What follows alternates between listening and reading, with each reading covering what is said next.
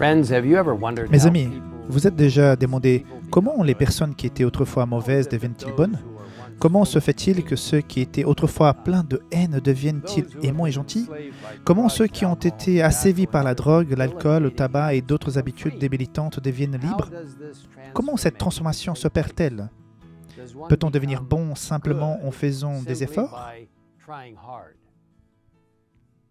en vérité, essayer d'être bon sans le Christ peut devenir très décourageant car nous ne pourrons jamais, par nous-mêmes, être assez bons pour être sauvés du péché.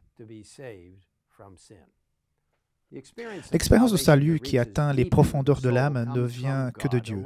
En parlant de cette expérience, le Christ a dit dans Jean 3, 3, 5 ceci. À moins de naître de nouveau, personne ne peut voir le royaume de Dieu.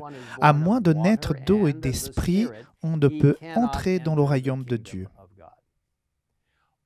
Ce n'est que par Jésus-Christ que l'on peut faire l'expérience du salut, car, comme il nous a dit dans Actes 4, 12, il n'y a sous le ciel aucun autre nom qui ait été donné parmi les hommes par lequel nous devrions être sauvés. Et Jésus lui-même a dit, c'est moi qui suis le chemin, la vérité et la vie. On ne vient au Père qu'en passant par moi. Or, l'expérience de la transformation, c'est-à-dire le salut, ne vient que de Jésus-Christ. Notre dixième croyance fondamentale des adventistes du septième jour explique ainsi. Le Christ, qui n'a pu connu le péché, Dieu, dans son amour infini et sa miséricorde, l'a fait pécher pour nous, afin que nous devenions en lui justice de Dieu. Sur l'influence du Saint-Esprit, nous prenons conscience de notre besoin, nous reconnaissons notre condition de pécheur, nous nous repentons de nos transgressions et nous exprimons notre foi en Jésus comme le Seigneur et Sauveur, substitut et exemple. Cette foi par laquelle nous recevons le salut provient du pouvoir divin de la parole. C'est un don de la grâce de Dieu.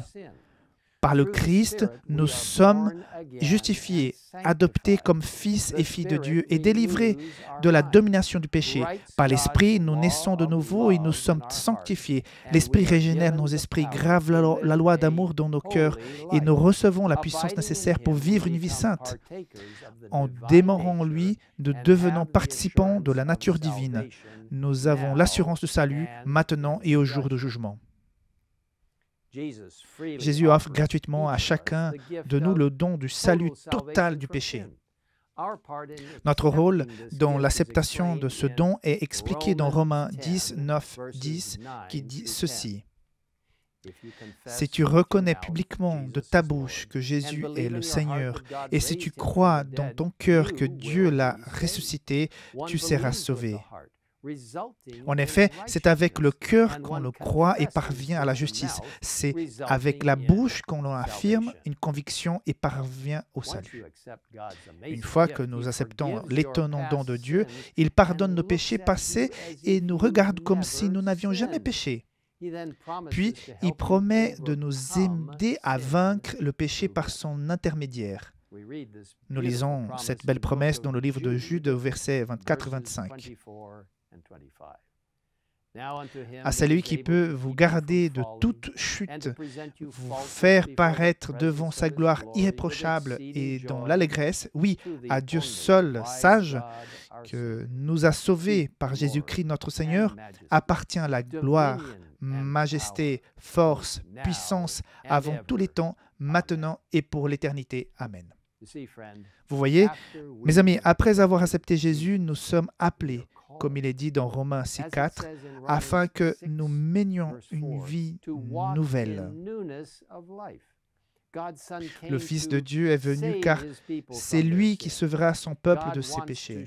Dieu veut nous montrer une façon meilleure et plus heureuse de vivre. Dans Ézéchiel 36, 26, nous lisons cette belle promesse.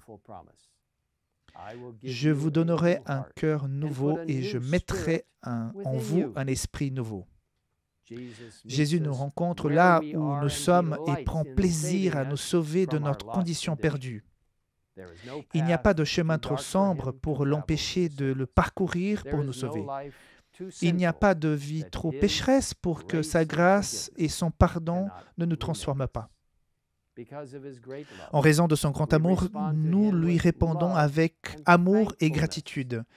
Si vous m'aimez, dit Jésus, respectez mes commandements. Notre réponse d'amour à l'incroyable sacrifice de Jésus-Christ est de le suivre et d'obéir à ses enseignements. Si nous professons aimer Dieu, mais refusons de suivre ses directives, notre profession de foi ne signifie pas grand-chose. Notre choix de suivre ses conseils est notre réponse d'amour à son incroyable sacrifice. Mais si nous faisons des erreurs ou si nous éloignons, Dieu est toujours là pour nous. La nuit précédant sa crucifixion, Jésus a averti ses disciples. Restez vigilants et priez pour ne pas céder à la tentation. L'esprit est bien disposé, mais la nature de l'homme est faible. Même si nous avons choisi Jésus, nous serons toujours tentés de pécher. Mais Dieu ne nous laisse pas seuls. Dans Hébreu 13, 5, il promet Je ne te délaisserai pas et je ne t'abandonnerai pas. En réponse à l'amour et à l'attention de Dieu pour nous, et par la puissance du Saint-Esprit, nous sommes capables de vivre des vies transformées.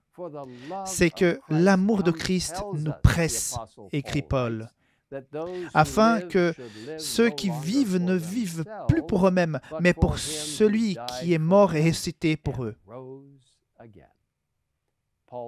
Paul poursuit en disant, Si quelqu'un est en Christ, il est une nouvelle créature. Les choses anciennes sont passées. Voici toutes choses sont devenues nouvelles. Lorsque nous acceptons Jésus comme notre Sauveur et que nous remettons notre vie entre ses mains, nous pouvons être sûrs de notre salut éternel. Jésus écrit, et maintenant, petits enfants, demeurez en lui. Ainsi, nous aurons de l'assurance lorsqu'il apparaîtra. Nous n'aurons pas la honte d'être loin de lui lors de son retour. En conclusion, j'aimerais partager avec vous cette belle description de ce que signifie réellement l'expérience de salut en Christ. Elle se trouve dans un livre merveilleux, Le meilleur chemin, qui est disponible gratuitement sur egwwrITINGS.org. Voici ce que l'autrice inspirée dit. La vie en Christ se caractérise par une confiance tranquille et durable. Les amples, peut-être d'extase, elle est néanmoins rempli de paix et de sérénité. Votre expérience ne repose pas sur vous-même, mais sur Jésus-Christ. Votre faiblesse est unie à sa force, votre ignorance à sa sagesse, votre fragilité à sa puissance. Ne regardez donc pas à vous-même, ne contemplez pas votre personne, mais le Sauveur. Que vos pensées s'arrêtent sur son amour, sur sa beauté et sa perfection de son caractère. Jésus dans sa pureté et sa sainteté, Jésus dans son amour incomparable, tel est le thème qui doit faire l'objet de votre méditation. C'est en aimant le Christ, en l'imitant, en vous reposant entièrement sur lui, que vous serez transformé à sa ressemblance. Depending wholly upon him, that you are to be transformed into his likeness. Si vous n'avez pas encore fait l'expérience de cette vie de repos en Christ, je vous invite à accepter aujourd'hui cette belle expérience du salut. Veuillez vous joindre à moi dans la prière. Père céleste, je te remercie pour la façon dont le Saint-Esprit agit dans nos cœurs, pour la façon dont le Christ transforme nos vies et nous amène à une relation juste avec le Père. Seigneur, alors que chacun de nous est confronté aux défis quotidiens, aide-nous à nous appuyer complètement sur le Christ et sur sa puissance pour transformer nos vies, afin que nous devenions